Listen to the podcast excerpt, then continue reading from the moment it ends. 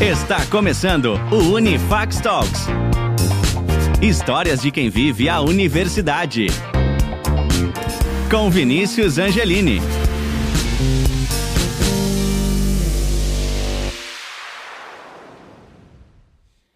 Olá pessoal, sejam muito bem-vindos ao nosso quinto episódio do Unifax Talks, histórias de quem vive a universidade. Eu estou aqui com Tainá Catão, ela que é aluna de medicina da Unifax. Tudo bem, Thay? Tudo bem? Como é que você tá? Tudo bem, Vini? Tô bem, graças a Deus. Seja muito bem-vinda. Você que é uma estrela, é famosíssima dentro da faculdade, que eu já sei. E fico muito feliz de, de ter você aqui batendo esse papo com a gente hoje. Tenho certeza que tem uma história de, de vida aí muito incrível aqui por trás aí dessa pessoa maravilhosa. E a gente tem muito papo para bater hoje, né? Uhum. Você já fez aí, não foi as apresentações? Mas novamente, gente, me chamo Tainá, Tainá Catão, sou aluna de medicina da Unifax. Eu tenho 26 anos e estou atualmente no sexto semestre, né? Acabei de passar para o sexto semestre. E hoje eu estou aqui para falar um pouquinho para vocês da minha vida, da minha relação com a Unifax, da minha relação com a medicina e tentar passar uma mensagem positiva, uma mensagem legal para vocês. Com certeza. Pode dizer que você, que você é meio médica já ou não? Já chegou no, no meio período? Quase, como é? Quase, quase meio quase. médica, né? Eu tô vai, no vai... sexto, no cursar o sexto, aí sim eu vou ser minha médica. Vai ter aquela fotinha assim, meia, metade, vai, vai. metade jaleco, metade sem? Clássica, essa foto não pode faltar. Não pode faltar, né, Thay? Uhum. Maravilha, maravilha. Vamos dando início aqui ao nosso quinto episódio, Tainá Catão.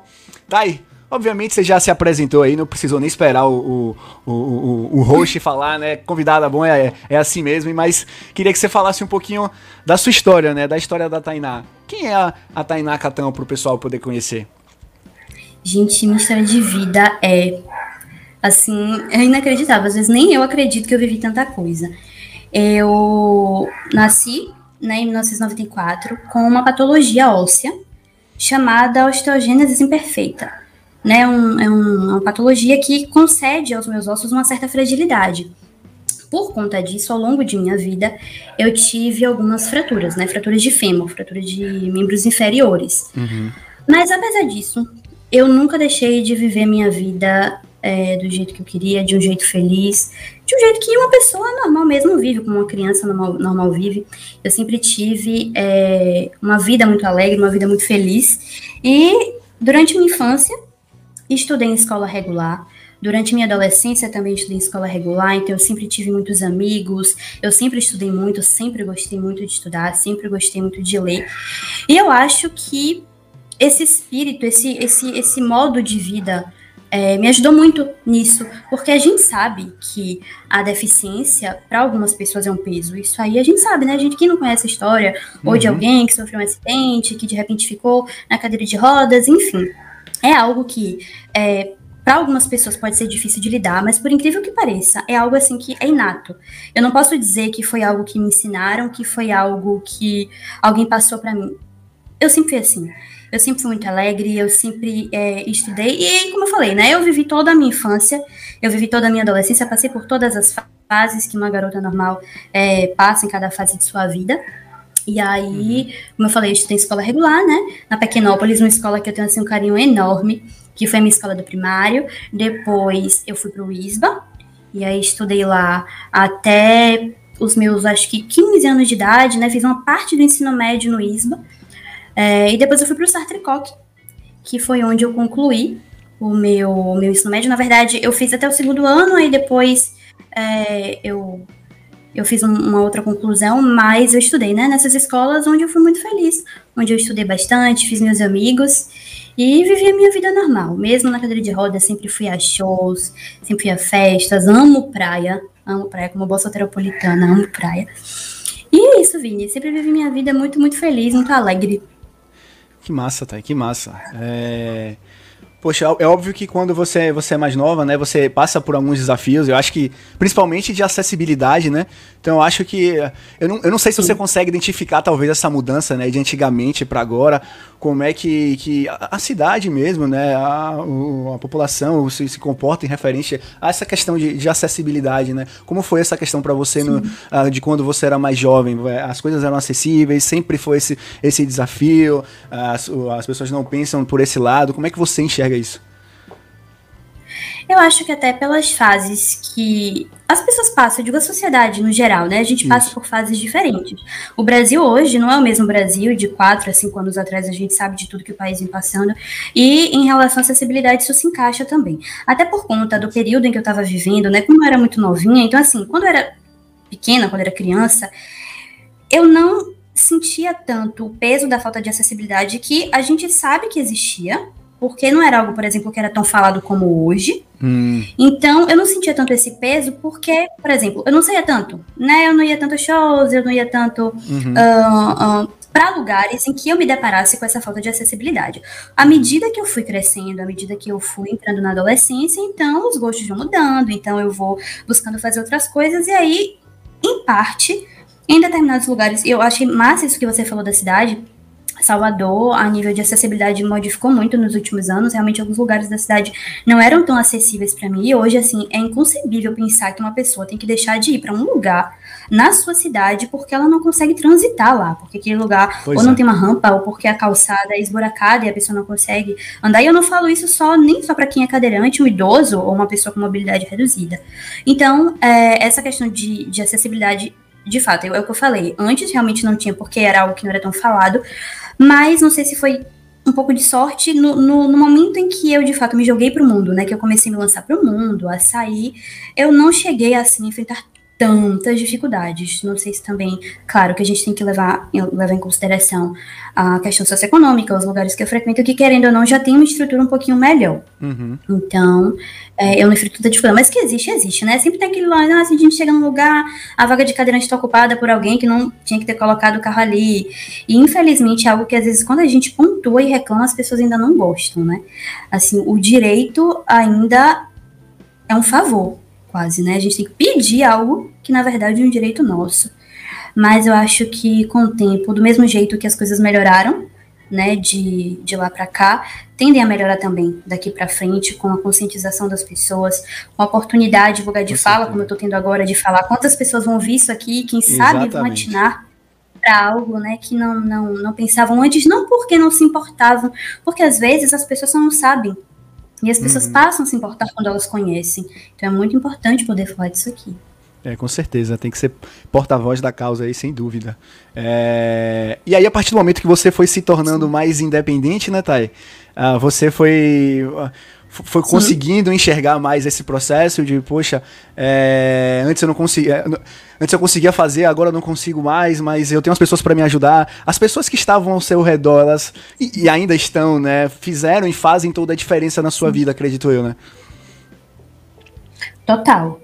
Total, né? Minha mãe, principalmente, que é quem tá sempre comigo, meu pai, minha tia e minha avó, que apesar de não morar aqui em Salvador, mas a gente sabe, né, que o apoio emocional ele é fundamental em tudo, mesmo à distância, as pessoas são importantes. E meus amigos, né? É muito engraçado porque eu acho que, mesmo aqueles que passaram pela minha vida, amigos que talvez eu não fale, mas hoje, quando eu não tenho tanta aproximação, eu sinto que eu deixo uma sementinha ali. Eu fico sempre pensando, principalmente eu que estou no curso de medicina, como cadeirante, eu imagino assim, meu Deus, será que os meus colegas, quando estiverem formados e se depararem com um paciente que é cadeirante, vão se lembrar de mim?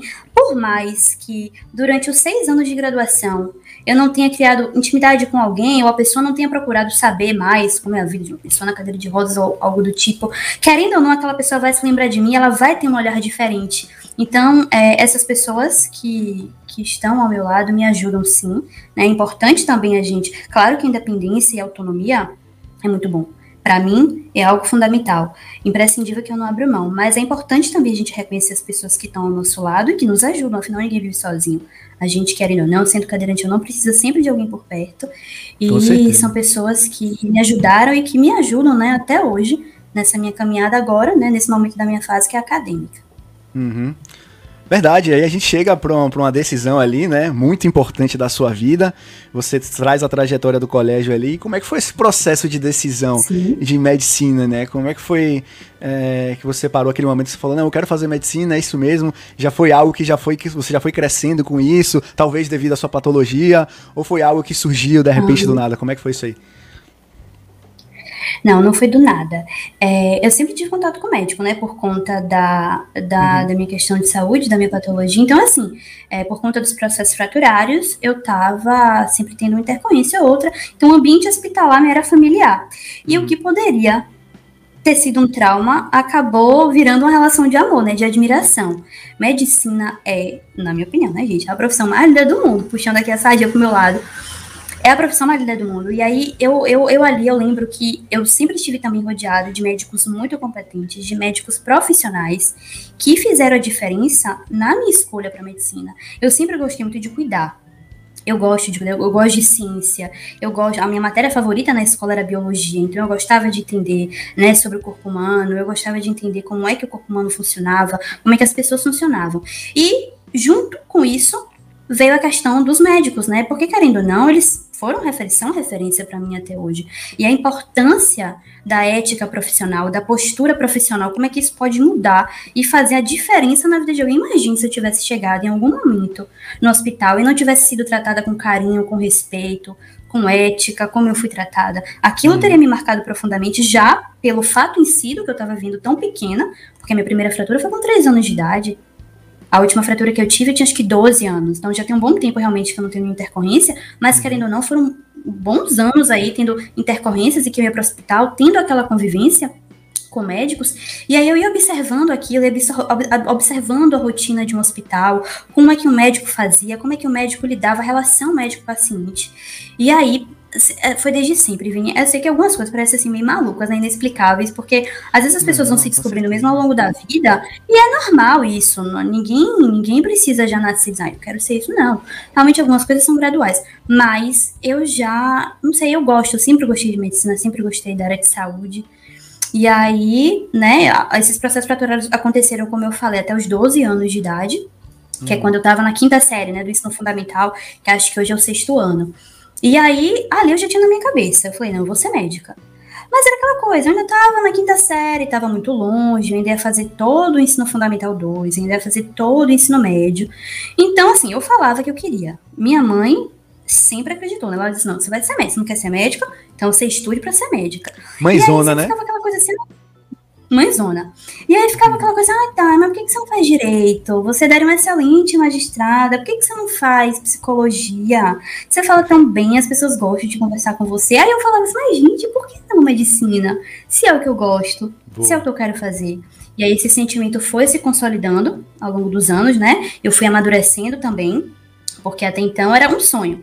Mas depois eu fui vendo, não, peraí, é para valer. Passar em medicina não é só dizer que quer tem que ralar, tem que estudar, tem que se esforçar, tem que focar. Às vezes a gente tem que, né, quem, quem já passou por esse período de vestibular, sabe que a gente tem que abdicar às vezes de algumas coisas para poder correr atrás dos sonhos. E aí eu fui seguindo meu caminho, né, passando pelas minhas fases, fui estudando, até que eu cheguei no período de vestibular já decidida. Primeiro vestibular que eu fiz, eu já sabia o que eu queria. E aí eu acho que isso foi muito importante para mim, Vini, porque passar em medicina não é fácil. Não é fácil independente da instituição que você escolha, que tem, ah, porque é mais. Não, mentira, é difícil. Curso de medicina em uma, em uma instituição que é séria é difícil. E uhum. quando a gente tem um objetivo, a gente não desiste. Porque quando a gente vacila, quando o medo toma conta, quando a dúvida toma conta, vai tudo por água abaixo, porque a gente fica sem saber para onde ir. Agora não, quando a gente tem um objetivo, quando a gente tem um caminho, a gente vai. E foi assim que eu fiz. Cada ano, ai, chegava quase, tirava nota para passar e não passava. Mas se o meu foco era passar, o meu objetivo era passar, o que, que eu fazia? Não deu agora, dá na próxima. Eu ia fazendo vestibular, eu via que a minha nota ia aumentando, ainda não dava para passar. Mas eu via que a nota estava aumentando, ou seja, meu esforço estava valendo a pena. O estudo que eu estava fazendo estava dando resultado, só não era hora ainda. E talvez não era a hora, não porque eu não merecesse, talvez eu não tivesse ainda amadurecido o suficiente, porque isso engloba tudo. Eu hum. sei que se eu tivesse passado em medicina, quando eu queria, que era no primeiro vestibular, eu acho que eu não tinha aproveitado toda a experiência que o curso tá me dando agora, porque eu não tinha ainda a cabeça que eu precisava ter para viver tudo isso que eu tô vivendo. Eu entrei diferente daquela Tainá quando fez o primeiro vestibular, e eu tenho certeza, né, que eu vou modificando a cada ano pelas experiências que eu vou vivendo dentro da Unifax, com os meus amigos, com os meus professores, e tenho certeza também, né, que quando me formar, eu vou ser uma Tainá completamente diferente da que tá falando aqui para você, mas com certeza muito melhor. Com certeza, com certeza, Thay. Tudo tem seu tempo, né? Tudo tem seu tempo uhum. e com uhum. você acredito que não foi diferente. Mas uh, você chegou a prestar vestibular para outra faculdade? Como é que foi essa decisão da, da própria Unifax, assim? Como é que, como é que foi esse processo? Sim, na verdade eu, eu fiz o Enem, né? Que hoje o Exame Nacional do Ensino Médio ele é a prova base, né? Para a gente passar em diversas universidades. Antes as faculdades públicas tinham é, vestibulares específicos. A Fax até hoje ainda tem também um vestibular próprio, mas por ser PCD eu, eu tenho direito ao ProUni, por exemplo, eu sou bolsista. Então uhum. eu sempre tentei pelo Enem, né? Eu fazia a prova e aí eu ia submetendo a minha nota nos processos seletivos aos quais eu tinha direito para ver se eu conseguia passar. Em 2017, eu coloquei, né, eu fiz uma, uma, prova no Enem em 2016, em 2017 eu submeti a minha nota ao SISU. Eu passei na UFB em Medicina uhum. e eu cheguei aí para fazer a minha matrícula. Mas assim, o que você tinha me perguntado em relação à acessibilidade, né? A gente estava falando mais em relação à vida, mas agora trazendo a acessibilidade para o campo acadêmico. Quando eu cheguei lá, eu senti que ali eu não, não ia dar. Eu falei assim, mãe, pai, não vai aqui, porque. Você, você claro, não se sentia livre, né, Thay? Não, eu não me senti, porque é engraçado que apesar é, de eu estar na cadeira de rodas, eu me sinto muito livre, porque a patologia me trouxe uma limitação de locomoção que a cadeira restabeleceu para mim. É engraçado uhum. que uma vez me perguntaram, mas Té, como é que você fala isso que a cadeira te deu liberdade? Mas, gente, dentro do meu contexto de vida, me trouxe liberdade me trouxe liberdade, porque a limitação física que a doença me trouxe, a cadeira restabeleceu. E ali, dentro da, da, daquela universidade, eu vi que eu não ia conseguir fazer e cursar medicina como eu queria. E eu senti que eu fui muito corajosa em abrir mão daquela vaga, porque eu abri mão. Eu falei, eu não vou é verdade. cursar medicina aqui e vou continuar tentando. E eu pensei também, se eu conseguir passar aqui, estudando mais um pouco, eu consigo passar em uma outra universidade onde eu me sinta contemplada, né? Principalmente nessa questão estrutural. E foi quando eu, isso foi em 2017, né? 2017.2. E aí eu passei o segundo semestre de 2017 estudando, fiz Enem em 2017, e aí quando veio a nota eu ainda não consegui passar. E eu fui colocando em outras universidades, dentre elas a ainda não foi a vez. Então 2018 foi o ano chave para mim principalmente na questão psicológica, foi um ano chave, porque eu estava mais tranquila, eu estava uhum. mais consciente, e aí eu fiz o vestibular e eu passei. Eu entrei na fax em 2019.1, e aqui tô eu, né? Agora no sexto semestre, três anos quase de curso, e muito feliz. Massa, massa. E como é que foi esse processo ali? Ah, acredito eu que de independência também, de começar ali você mesmo sozinha na sua própria faculdade, ah, como foi a relação, a recepção por parte dos alunos, né, dos professores, né, Sim. ali queira ou não queira, acho que tinha uma, digamos, uma aceitação maior por ser um, um lugar de medicina, né, então como é que foi isso para você, Sim. esse momento ali de primeiro contato com essas pessoas? Eu lembro que no primeiro dia eu tava, meu Deus, eu falei, mãe, eu vou desmaiar, eu tava muito nervosa. Porque Primeiro, pelo impacto do sonho ter se realizado, porque eu sabia que eu tinha passado e que eu ia cursar, fato. Então, já os medos normais, né? De, de, de, de, de universitário, de calor, ai meu Deus do céu, como é que vai ser meus colegas, os professores. E aí eu lembro que logo que eu cheguei, o primeiro impacto já foi muito positivo, porque eu sabia, eu falei assim, não, aqui é o meu lugar. Eu senti que ali eu ia conseguir fazer o que de fato eu sonhava, né? A sensação que você não teve na outra, né? A sensação que você não teve na outra, Exato. você acabou tendo nessa. Exato. Não que eu não tivesse enxergando ali também os desafios, entenda. Eu, eu, eu sabia sim, que não ia sim. ser fácil. Como nada na vida é fácil. Mas eu sabia que ali eu ia conseguir encontrar as soluções e que eu ia conseguir superar qualquer desafio que fosse. E aí eu lembro que eu cheguei, né? E aí a faixa é toda acessível, tem rampas, tem elevadores, eu subi até a minha sala. E aí eu lembro que eu tava morrendo de medo e foi algo muito engraçado, porque depois que o tempo passou, que eu pude, né, conversar com os meus amigos, eu, eu perguntei para eles assim, gente, vocês estão me sentindo aquele medo que eu senti? Porque eu cheguei lá e falei, meu Deus. E aí eu lembro que eu entrei em sala e é muito engraçado, porque na cerimônia do jaleco, que é uma cerimônia que a gente tem, né, na Unifax para receber o jaleco no primeiro semestre. Minha mãe, ela foi convidada para gravar um vídeo, ela falou algo muito interessante que me marcou e que eu também, eu falei assim, não, o que ela falou é muito pertinente, porque ela falou assim, eu queria ter é, o poder de ler a mente para saber o que foi que cada um pensou quando ela entrou ali. Porque eu conheço médicos cadeirantes, mas são poucos. São poucos, são o quê? Quatro que eu conheço. Então, realmente, não é algo muito comum de se ver uma pessoa na cadeira de rodas fazendo medicina. E aí eu lembro que eu entrei, Gente, eu, eu, nem olhei, eu fiquei lá quieta, assim. Aí tava tendo aula lá, apresentação, aí a Atlética foi. Aquela coisa bem divertida, bem legal de primeiro dia de aula, né? Todo mundo ainda meio tenso, as pessoas ainda sem se olhar direito. E aí eu lembro assim, que no início foi esse medo, normal mesmo, mas a partir do segundo, terceiro dia a coisa já foi relaxando mais. As salas da Unifac são muito boas, então é isso que eu te falei. Eu gosto de estar num ambiente e me sentir bem. E me sentir segura e me sentir livre. É o que eu falo. acessibilidade não é só rampa. Dentro de uma sala de aula, por exemplo, a acessibilidade é o meu direito de querer mudar de lugar sem precisar pedir nada a ninguém. Então, isso só se faz com uma sala ampla, por exemplo, né, com uma porta ampla. Eu não preciso, claro, é o que eu sempre digo, pedir ajuda não é problema, mas quanto mais eu puder, né, ser autônoma e fazer tudo por conta própria, isso é bom também, porque isso é independência, isso é igualdade. Eu fico em pé de igualdade com os meus colegas que podem fazer isso e que não tem que se preocupar. Então, assim, foi muito legal. E depois o tempo foi passando, eu fui ficando mais relaxada, fui fazendo os meus amigos, criando vínculos, criando vínculos com os professores também, algo muito importante. Assim, eu nunca eu nunca senti nenhum tipo de resistência, todos sempre foram muito solícitos e, e, e, sempre me deram muitos conselhos, né? Sempre me, me abraçaram. Eu me senti abraçada. E olha que em universidade isso às vezes é até difícil, né? Que a gente fala que escola é uma coisa, né? Aquela coisa mais uhum. família, mais pai, mais mãe, universidade já é cada um por si e tudo mais. Mas por que não também num ambiente acadêmico e num ambiente universitário se tem empatia, né? Não só uh, com pessoas que sejam PCD ou não, mas a pessoa se sentir bem ali, porque afinal de contas a gente passa uma boa parte da nossa vida ali, construindo não só o conhecimento acadêmico, mas também construção de caráter, né? E de vivências e experiências que a gente só adquire dentro de uma faculdade, de uma universidade.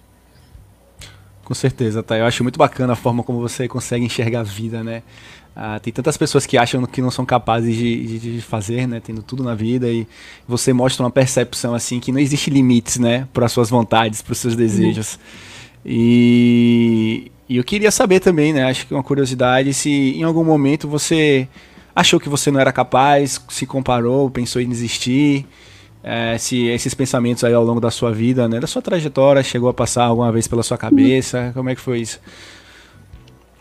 Rapaz, assim, o vestibulando tem, tem aquele meme, né? Chuta o balde e pega depois. Eu acho que quando teve um momento assim, quando eu tava fazendo o vestibular, que eu já tava tão cansada. Principalmente antes de eu passar na UFBA. Antes de eu passar na UFBA, eu já tava assim, cansada mesmo, de estudar mais pela rotina, de, de ter que estudar aquelas matérias todas, né, do ensino médio. E a gente sabe que muitas daquelas matérias também, apesar de serem importantes a nível de construção, é, intelectual, assim, pro, pro, pra faculdade a gente sabe que a gente não usa tanto. Aí teve um momento que eu falei assim, ah, meu Deus, mãe, será que é, não seria talvez fazer outra coisa? Mas assim, era mais um falar de cansaço e não de convicção, porque na verdade eu não queria desistir. Né? Era aquele cansaço mais de fadiga mesmo, de estar ali estudando. Uhum. Mas é, quando, quando eu passei né, em 2017, foi assim, acho que o empurrão que eu precisava. Tanto que foi depois de um ano dali que eu consegui passar. Então, assim, de desistir de dizer não, não, eu nunca pensei não, mas é só mesmo esse cansaço essa fadiga. Já dentro da faculdade, eu acho que é um medo que todo estudante de medicina tem. Eu sei que, que a, a limitação física talvez possa. É, eu não digo nem entraves, mas assim, eu tenho consciência de que determinadas coisas é, eu não posso fazer sozinha, então eu vou precisar sempre de ajuda. E principalmente também porque o médico, quando ele se forma, ele não trabalha só, tem toda uma equipe multidisciplinar, enfim, tudo mais. É, eu tenho consciência disso. Inclusive, foi até uma professora minha, né, muito querida, que, que disse isso, tá? E você sabe que em algum momento, mesmo que você não possa fazer algo, peça ajuda. Você pode fazer tudo, mas se você não puder fazer só, vai ter sempre alguém ali do seu lado para lhe ajudar. E nisso você cresce junto, você ajuda junto. Aí eu acho que eu senti mais medo assim no início, sabe? Aquele primeiro semestre. E não medo em relação à questão física, mas principalmente pela demanda mesmo, né? Quando chega no primeiro semestre, aquele monte de nome, aquele monte de coisa. Eu falei, meu Deus do céu. Mas isso eu acho que foi o que todo mundo sentiu também. Mas aí depois que a gente pega o jeito, que a gente pega a manha, conhecimento é algo eu não sei, eu não sei para as outras pessoas, mas conhecimento é algo que me dá muita confiança. Porque quando você sabe, acabou. Você sabe, você tem a ajuda de alguém ali, mas você sabe fazer aquilo, você sabe fazer a conduta correta, você sabe manejar o paciente corretamente. Pô, aí se você não conseguir fazer.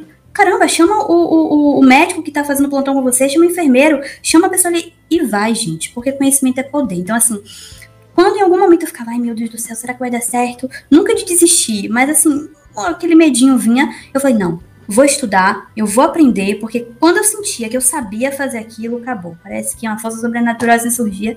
E o bom da fax é que a gente pode ir treinando, né?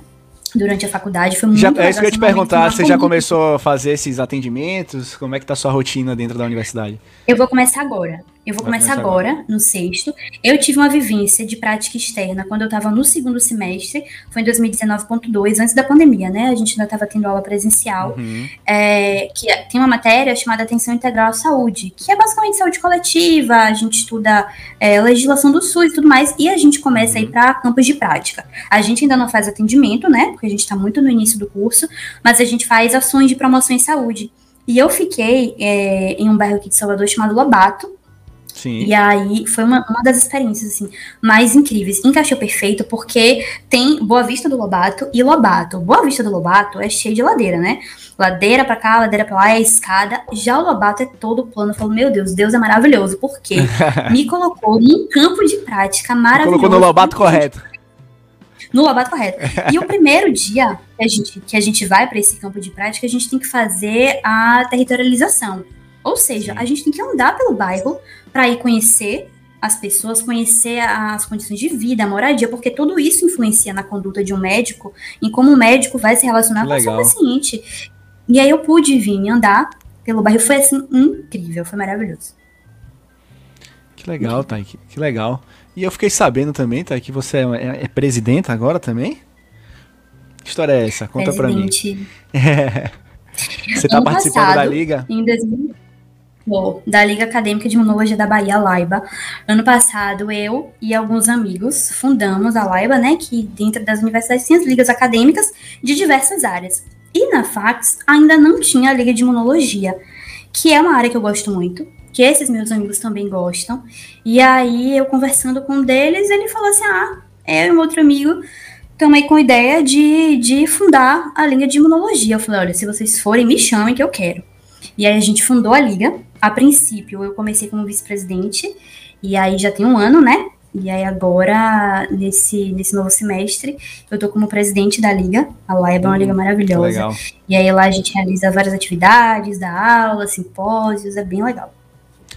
Que legal, Thay. E, e como é que tá sendo para você? Acho que para todo mundo, na verdade, né? Mas esse desafio de estar tá sendo, uhum. de estar tá convivendo nessa pandemia, né? Você ali estudando Sim. medicina, sendo cadeirante, estudando em casa medicina. Como é que está sendo para você esse período tão conturbado? No início foi bem difícil, porque apesar de eu gostar muito de estudar em casa, porque o meu pré-vestibular foi todo em casa. Eu estudei sozinha pro vestibular, então o estudar em casa em si, o EAD não é uma dificuldade para mim.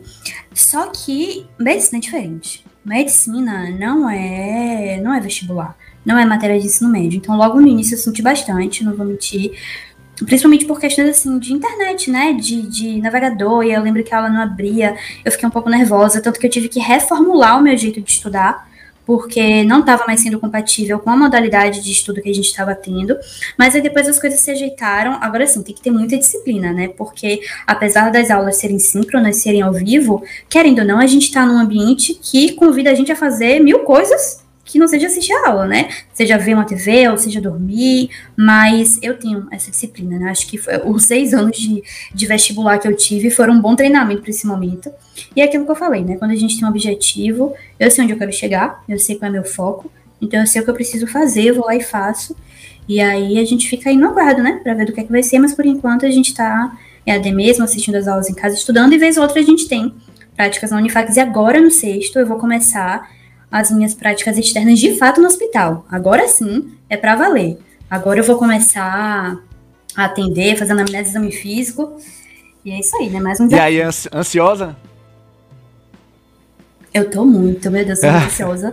Estou de férias ainda, mas já vou começar a revisar aí, porque é uma responsabilidade, né? Meu Deus, a vida da pessoa ali na sua mão. E principalmente eu, né, que sou defensora e ferrinha da clínica, a clínica é soberana fazer uma boa entrevista, fazer um bom exame físico é fundamental. Então, é, claro, é desafiador, mas também vai ser, vai ser um momento de muito aprendizado, né? A gente vê ali o paciente na nossa frente, tudo aquilo que a gente estuda no livro, que a gente sabe que às vezes é totalmente diferente, uma outra vivência. Então, eu tô bem animada e bem, bem disposta a aprender. E no seu caso, acho que eu vou além ainda, né? É, acho que é um sentimento de retribuição também, de tudo que você conviveu ali na sua infância, você conseguir retribuir os que os médicos fizeram para você, aqueles médicos tanto que você admirava, né? Que, que te tratavam tão Sim. bem. Então, você poder retribuir para os outros pacientes, então deve ser muito gratificante, né, Thay? É, eu sempre falei isso, porque eles foram é só como espelho para mim, né? A, a, forma como eu fui tratada há anos atrás é a forma como eu quero tratar os meus pacientes, já agora, enquanto acadêmica, e depois formada como médica, porque a relação médico-paciente é algo muito importante. Quando o paciente confia na gente, quando a pessoa confia na gente, ela se abre. E a partir do momento que ela se abre, que ela se é, entrega, principalmente na profissão, na profissão que eu escolhi, isso muda muda muita coisa e ajuda muito no tratamento, total, na conduta. Tá, total, total, né? A forma como o médico ele fala para você, por mais grave que seja a situação, né? A forma como você fala pode acalmar demais um paciente, ajudar inclusive Exato. na recuperação dele, né? É, acho que o, a, o poder no da mente ele é, é, é exa Exato, Isso. ele faz a diferença ali na hora do tratamento, né, Thay?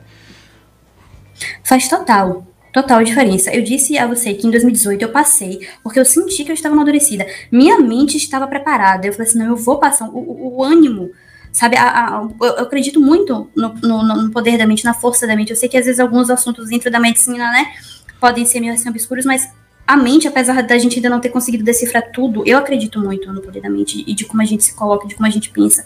E imagine a palavra, o, o, o paciente está ali na nossa frente nossa, ele tá se entregando. Ele tá entregando a vida dele, ele tá completamente vulnerável. E qualquer coisa que se fale ali, a gente pode elevar ou destruir uma pessoa. O ânimo daquela pessoa, o emocional daquela pessoa. Então, eu acho sim que nós temos responsabilidades não só orgânicas, como também emocionais. Então, é muito importante que a gente vá treinando é, os soft skills, né? Que chamam, não é só a gente Com aprender. Certeza é, medicina, aprender como o corpo funciona, mas é saber lidar com as pessoas, saber que aquele paciente às vezes vai chegar ali um pouco irritado, porque, claro, ele está sofrendo, ele está com a dor, ouvir, ou ele está é. com um incômodo que não passa. Agora, o dia saber ouvir o paciente, principalmente saber lidar, né, saber falar e sempre se colocar. Às vezes, claro, a gente pode dizer assim, eu não vou dizer que, ah, eu sei pelo que você está passando. Se você nunca passou por aquilo, você não sabe.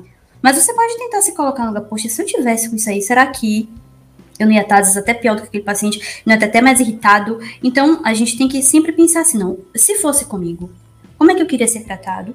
E aí a gente vai lá e trata os outros assim, dessa forma. Com certeza, tá? Concordo 100%, assim embaixo aí do que você está falando. E aí, eu queria ter uma curiosidade, na verdade. Você acha que, por conta aí uh, dessa sua patologia, você conseguiu desenvolver uh, ali características, aprofundar mais algum, determinadas características, como a prática aos estudos, essa, essa disciplina, uh, o conhecimento que você tem, né, algum hábito específico. Você acha que você é, teve algum algum benefício né, maior do que as outras pessoas por conta da sua realidade? Eu acho que sim. Eu acho que sim, principalmente no período mais crítico, né, em que eu chegava a ter às vezes duas fraturas por ano, então eu tinha que ficar mais tempo repousando, né, porque o tratamento nunca foi cirúrgico, sempre foi conservador. É, hoje em dia já não é mais assim, mas na época que eu tinha esse processo era dessa forma. Então, imagine uma criança de 7, 8 anos, 9 anos, que ia estar o quê? A toda, correndo na escola brincando, e eu tendo às vezes que estar ali dois meses internada no hospital. Então, eu acho que eu desenvolvi e fortaleci o meu hábito da leitura por conta disso, porque já que eu não podia estar ali correndo, já que eu não podia estar brincando, eu ia fazer o quê? Eu ia ler. Então, eu, eu amo ler, eu sou apaixonada por leitura, eu leio muito. E eu acho assim, isso, isso é de agora, mas eu acho que isso se fortaleceu muito por conta disso, né? Como assim, fecha uma porta e abre outra. Então, querendo ou não, é, a gente sabe o, as contribuições da leitura pra gente, né? É, desenvolvimento de vocabulário, até mesmo a questão do imaginário, né? Quando a gente é criança e que, e que ajuda, né, na questão do desenvolvimento, desenvolvimento de caráter, a gente aprende muitas lições também, afinal, alguns livros, né, aliás, todos os livros contam uma história, e a gente aprende com eles. Então, sim, eu acredito que, que um hábito assim, né, que, que fortaleceu e que eu desenvolvi muito foi essa questão mesmo da leitura. Da leitura, né, com certeza. Com certeza, essa prática aí ao longo desses tempos uh, fizeram e fazem a diferença na, na Tainá médica que é hoje, sim. né? Futura médica, podemos dizer Até assim. Até porque medicina tem que ler muito, né? Cada livro assim, que meu Deus. Pois é, pois é. Tem que ler bastante mesmo. E se a gente fosse traçar, tá, uma característica assim que não pode faltar no, num bom médico, o que que você, diante das suas experiências, você acha que, que é indispensável para aquela pessoa? Ética. Ética, porque dentro da ética vem tudo. Sabe, ética para mim envolve caráter, honestidade, eu tinha um professor, tive um professor de história que ele sempre disse: gente, não se dobrem. Quando vocês se depararem com situações que vocês não concordam, com situações que são erradas, não tenham medo de dizer não, independente das consequências. Eu, minha mãe sempre me fala isso, minha filha, nunca, nunca faça nada que você sabe que é errado ou algo que vá contra os seus valores. Então, ética é algo que não pode faltar no médico, porque com a ética vem o respeito, com a ética vem a responsabilidade, com a ética vem a empatia. Então, acho que, que aquele juramento que a gente tem que fazer quando a gente se forma, ali para mim é tudo. Para mim não são só palavras, não. Quando eu estiver lá, formada, me formando e estiver fazendo meu juramento, é nisso que eu penso, sabe? Ética, porque o, o, o, médico que é ético, se eu quero ser uma profissional ética, o que, é que eu vou fazer? Pô, eu vou estudar para ser uma médica boa, para ser uma médica competente, para não errar. Ou errar o mínimo possível. Porque quando a gente tem noção de que a gente está lidando com vida humana e que a gente precisa ser ético, o que, que a gente precisa fazer para atingir essa ética? Ou a gente precisa estudar, a gente precisa olhar para o próximo de um jeito diferente, a gente precisa ter mais empatia, é um combo, entende? Porque o dizer, não, a gente tem que estudar muito, tá, beleza. Mas a ética já está envolvida, porque quando você é ético, você faz tudo correto. E para o um médico fazer as coisas corretamente, ele precisa ter o quê? Uma bagagem acadêmica, ele precisa ter uma bagagem emocional, porque a gente também acaba vendo muita coisa que pode impactar, né? Ninguém aqui tá, tá imune a também sentir a dor do paciente, mas a gente tem que aprender, claro, a sentir aquela dor, mas sem se envolver a ponto de também não ficar bem, porque a gente tem que estar bem para cuidar do outro. Então eu acho que se eu pudesse definir uma palavra, assim, que o médico tem que ser é ético. É o centro de tudo, né? Que ramifica para tudo, tudo. Uh, que a gente pode tudo. fazer. Bom, legal, gostei. Pô, bem bacana isso. Desafios futuros, Thay. Onde é que a Tainá Catão quer chegar? Onde é? Quais são os objetivos delas? Enfim, vamos lá. O primeiro hoje, com certeza, é me formar. Primeiro de todos, me formar. Primeiro de todos. Eu tenho muita, muita vontade de fazer residência fora da Bahia. Não significa que eu vá me fechar oportunidades caso elas surjam aqui. Eu nunca gosto de dizer assim, ah, dessa água não bebereis. Não. Se aparecer uma oportunidade, eu vou, mas é um sonho, não vou mentir, que eu tenho de fazer residência fora. Eu é, tenho algum, alguns amigos que já são formados e que estão fazendo residência em São Paulo, então, assim, é um sonho que eu tenho. E aí, eu tô na Liga de Imuno, né? Então, imuno é uma área que eu gosto muito, mas eu gosto de outras áreas também. Então, assim, ainda não vou bater o um martelo, que eu vou ser imunologista, mas é, é uma área, assim, que por enquanto tá aí no meu top 3. Tem outras duas áreas também que eu gosto muito. Tá, e uma curiosidade, essas perguntas, essa é a pergunta que mais enche o saco para estudante de medicina. E hum. você vai fazer o quê? Qual vai ser a área que você vai fazer? Rapaz, isso aí todo mundo é deve isso. passar, né, Thay? Todo mundo. É isso sim, porque tem gente que logo no início já já entra sabendo o que quer e fica. Tem gente que entra e depois vê que não era aquilo que queria. A uhum. princípio, quando eu entrei, eu até pensei, ah, era pediatria, mas aí depois eu vi que tinham outras áreas que eram então, eu acho tudo legal na medicina. Não tem nada que eu nossa, isso é chato. Não, tem algumas coisas realmente que eu não tenho tanta afinidade, mas dizer que é ruim jamais. E aí, como eu te falei, imuno, hoje é um, um tá aí no, no, no, topo, assim, mas eu gosto muito de oncologia, que é uma área que dialoga muito com imunologia. E eu gosto muito de neuro. Neuro foi algo assim que surgiu na minha vida de um jeito que quando eu peguei a matéria eu fui tendo uma facilidade tão grande que nem eu esperava, porque é uma área difícil, é uma matéria difícil, mas foi natural. Eu vi que eu fui tendo facilidade, fui gostando de estudar, então também não descarto não. Então eu não bato martelo, mas assim, se eu pudesse definir meu top 3, aproveitando aí que estamos nas Olimpíadas, meu top 3 aí, meu, meu ranking, imunologia, oncologia e neurologia. Então, então tá bem encaminhado, né? É. E agora é só esperar esses três anos para ver o que eu vou fazer da minha vida. Vai passar rapidinho. Tá, e começamos, hein? Vai. Começamos agora o nosso bate-bola. Esse é o nosso momento aqui mais descontraído. Vai estar subindo a musiquinha Sim. aqui nesse momento. Ah, esse é o momento uhum. que eu uhum. vou te falar algumas coisas aqui, né? E você fica bem à vontade para responder o que você quiser, tá. no tempo que você quiser.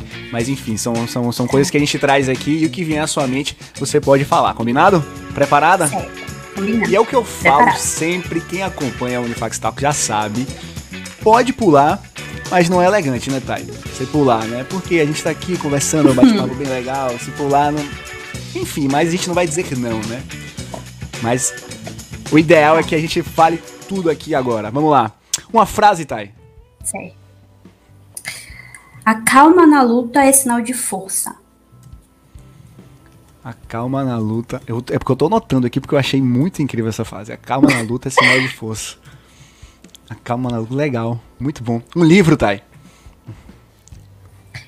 Um que eu li recentemente, terminei ontem, o Diário de Anne Frank. Me marcou muito. Oi? Massa, maravilha. A minha mãe é. A minha mãe é única. Única.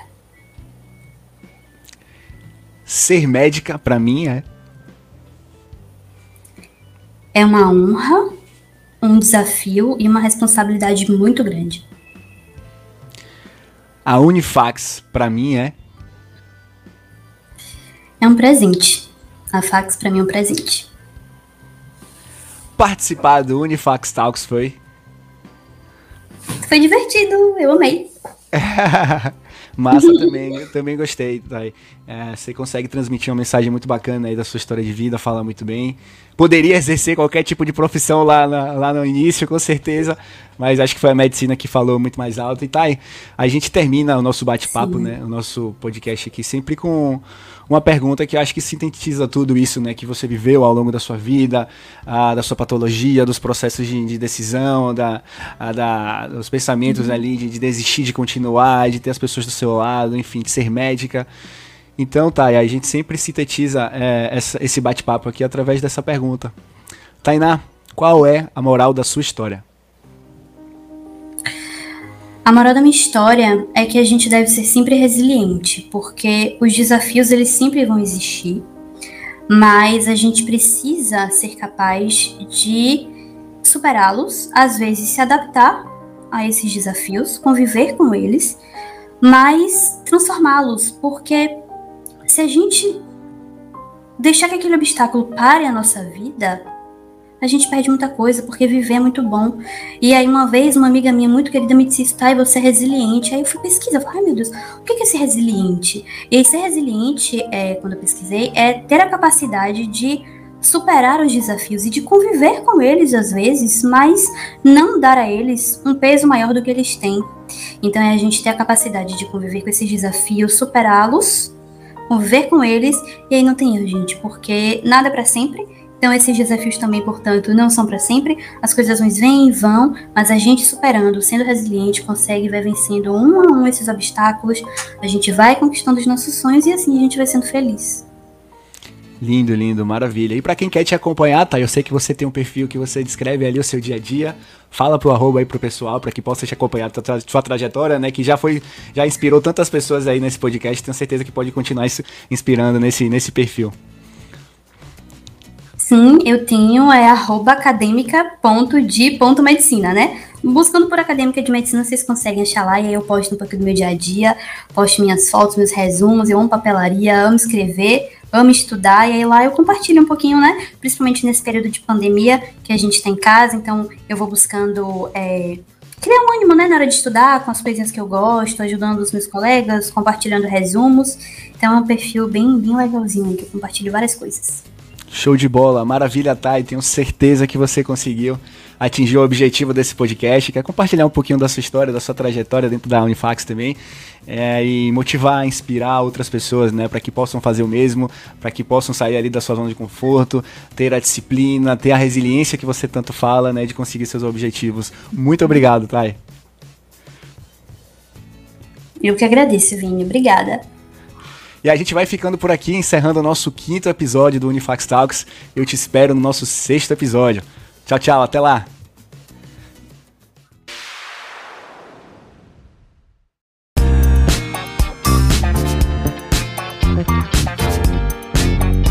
Você que nos escutou até o final, meu muito obrigado. Espero que tenha gostado.